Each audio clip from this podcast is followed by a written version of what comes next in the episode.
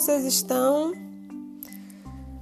Então, como em todos os sábados, a gente se encontra para mais um podcast Contos que me encantam. No episódio de hoje, eu escolhi tratar sobre o tema do afeto. E para tratar desse, é, dessa temática, desse assunto, eu escolhi o conto de Paulo Costa, que é um professor licenciado em teologia, mestrado em teologia sistemática pela Faculdade de Teologia da USP do Porto e que tem um blog né, na internet. E quem desejar conhecer né, o autor e também o seu conto pode entrar lá e, assim como eu, né, fazer a leitura na internet e comentar, inclusive, né, sobre a obra do autor. É, vou trazer para vocês agora a leitura do conto, né, que se chama A Cadeira dos Afetos. E depois que a gente terminar, a gente faz um pouco de reflexão sobre o conteúdo, ok? Então, vamos ao texto. A Cadeira dos Afetos. Era uma vez um velho carpinteiro que, em virtude da idade avançada, sentia-se cansado e estava a pensar em aposentar-se. Tinha passado toda a sua vida a mobiliar todas as casas da aldeia e há muito tempo que ninguém lhe pedia trabalho algum. Então decidiu fazer a sua última peça de mobiliário. Não seria uma encomenda de ninguém, mas antes um presente para si mesmo. Depois de muito pensar, optou por construir uma cadeira. De todos os trabalhos que fizera na sua vida, aquilo que ele mais gostava de construir era cadeiras. Todos lhe chamavam o carpinteiro filósofo, pois além do seu talento, cuja fama ultrapassara fronteiras, gostava muito de ler e dialogar com seus clientes sobre e mais alguma coisa. Dizia que estar sentado pressupunha a atitude de quem quer de uma forma serena e consciente, refletir na vida e nos valores essenciais que se constituem como alicerces da existência humana. E quando construía alguma cadeira, não se cansava de explicar a todos e sempre da mesma maneira, como se fosse algo bem decorado, algumas coisas que pesquisara. Segundo ele, primitivamente, o homem usaria bancos de pedra e posteriormente inventaria a cadeira no formato mais clássico que conhecemos, com encosto para suporte para a coluna. Com o tempo, as cadeiras tornaram-se verdadeiras obras de arte, associadas ao status e ao poder. Etimologicamente, a catedral é a igreja onde está a cadeira da mais alta autoridade eclesiástica de uma religião e nas universidades, um catedrático é aquele que tem alto valor de conhecimento e as disciplinas que ensina são as cátedras ou cadeiras. A cadeira foi se tornando cada vez mais necessária à medida que as pessoas passaram a dedicar-se mais aos estudos.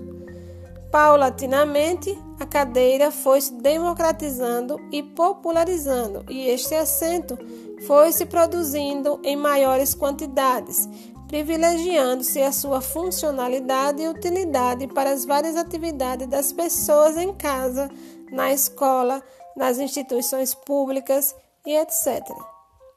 É por isso que a cadeira é uma das peças de mobiliário mais importantes de variadíssimos cores e utilidades, todas as casas têm cadeiras. Objetos de inequívoca valia, oferecem descanso e conforto, além de se constituírem ainda como relevantes elementos de decoração. A verdade é que procurou a madeira que mais gostou de trabalhar e que lhe oferecera as mais belas peças de carpintaria e dedicou-se então dia e noite à sua última grande obra de arte.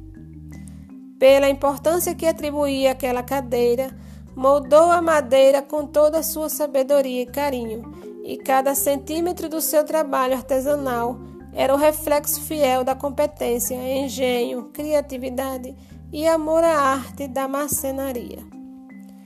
Ganhou de tal forma afeto à cadeira que o trabalho parecia não ter fim, tal a sensibilidade e perfeccionismo que empregava.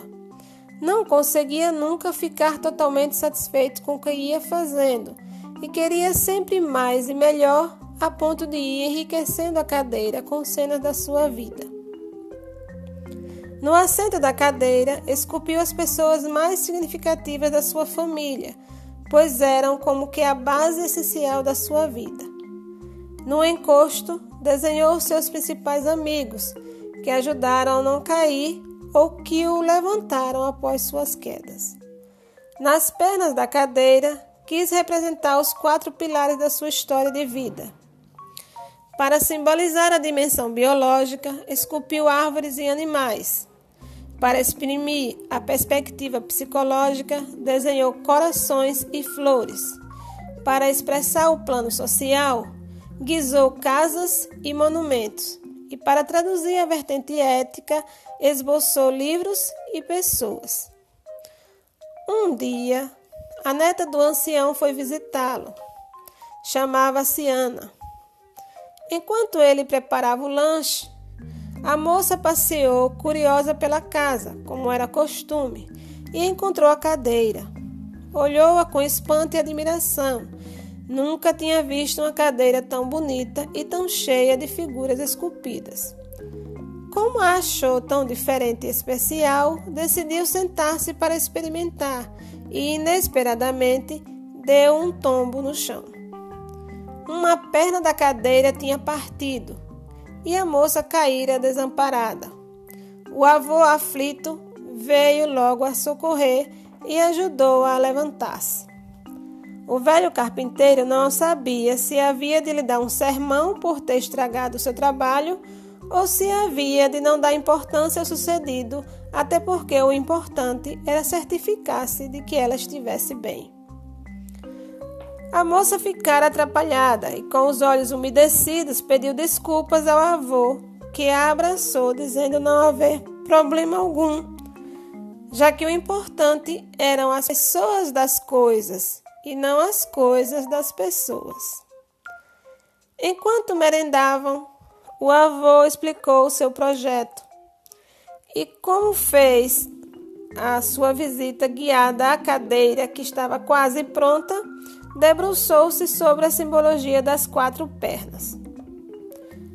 A perna que se partira tinha sido uma representação da dimensão ética da vida, e o avô aproveitou para chamar a atenção para a importância de uma existência equilibrada e saudável, onde a harmonia entre a razão e o coração era a condição fundamental para a felicidade e realização humana. Ao debruçar-se no significado da perna biológica da cadeira, convidou a neta a pensar na maravilha que é o corpo humano e no seu mecanismo funcional quase perfeito, e disse-lhe: Temos corpos, mas ao mesmo tempo somos corpo, pois é através dele que existimos no tempo e no espaço físico da história isto, claro, até o momento em que a nossa realidade já não precisar de ficar presa à matéria física, pois partiremos para a eternidade. Falou-lhe na importância da alimentação saudável e do exercício físico e não deixou de se refletir a sexualidade, puberdade, adolescência, diferenciação sexual, reprodução, fertilidade, crescimento e desenvolvimento pessoal. Quando abordou a simbologia da perna psicológica da cadeira, disse: É mais importante o que somos do que o que temos. É isso que nos define e nos caracteriza. É isso que faz com que nos identifiquemos mais com uns do que com outros e faz com que nos aproximemos pelas pessoas e pelas coisas.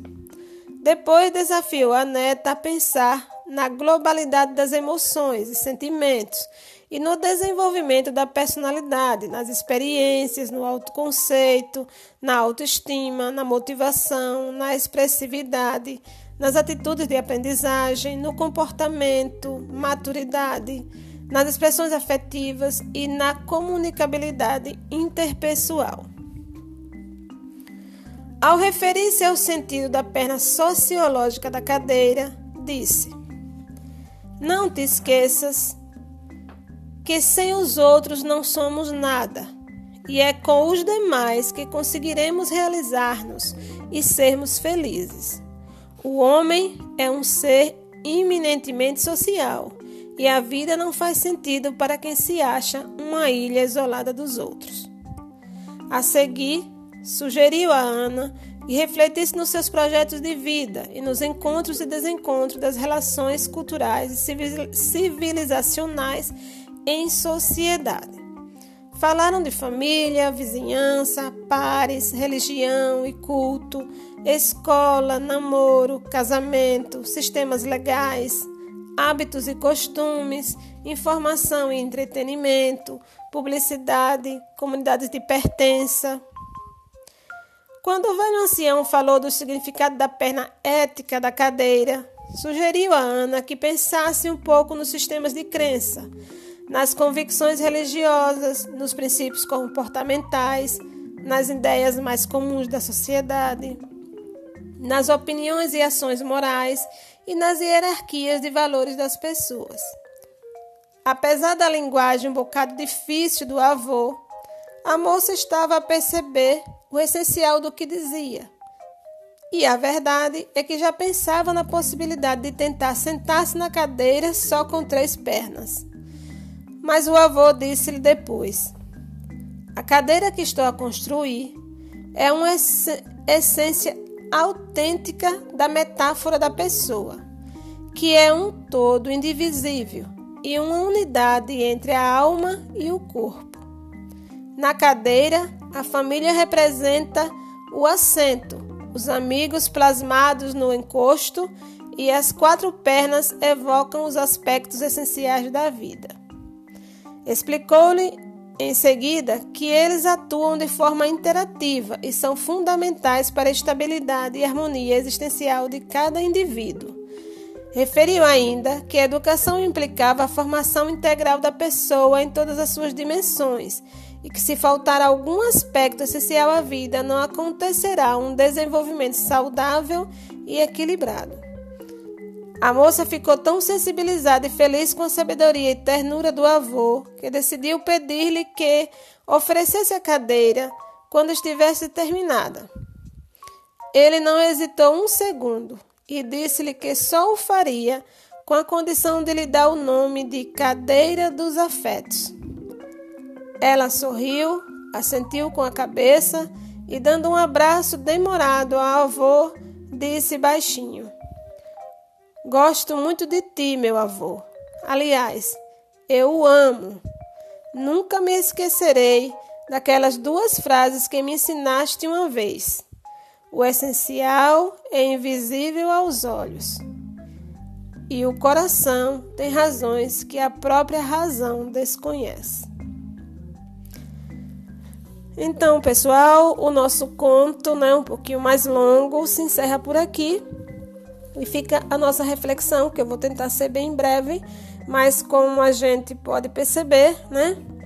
É a cadeira dos afetos, ele trata da, da essência da vida, né? Daquilo que é mais importante para a, o, o qual a gente deve direcionar o nosso afeto, que é a nossa família, né? Os nossos amigos, a nossa família como base de tudo, né? O assento da cadeira os amigos, que são o encosto, onde a gente encontra repouso, né? aconchego, a, a formação da pessoa, né? a formação moral, intelectual, né? ética, a formação do indivíduo. Né? E como a gente pode perceber, né? a cadeira ela está né? a base é biológica, a base psicológica, né? A base social e a base ética, né? Então, é, todas essas, essas bases são pernas da cadeira, sem as quais a, a cadeira não se sustenta. Se alguém sentar, cai. Né? Então fica a nossa reflexão, são, é, direcionar os nossos afetos sempre para essas quatro bases. Né? E não esquecer nunca que elas são as bases que sustentam as duas coisas mais importantes: a família e os amigos. E é isso, né? É, é para a família e os nossos amigos que a gente deve direcionar os nossos afetos. E nós ficamos por aqui. Espero que vocês tenham gostado do conto. Se gostaram, compartilhe, né, que essa é a ideia, que a gente agregue mais pessoas a esse, ao conhecimento desse conto né, de, de Paulo Costa, que é muito bonito e nos faz entender né, a metáfora da vida é, de uma forma brilhante. Eu gostei muito desse conto, por isso compartilho com vocês. E é isso. É, se gostaram, compartilhem. Espero o nosso podcast da próxima semana. E até sábado que vem, se Deus quiser.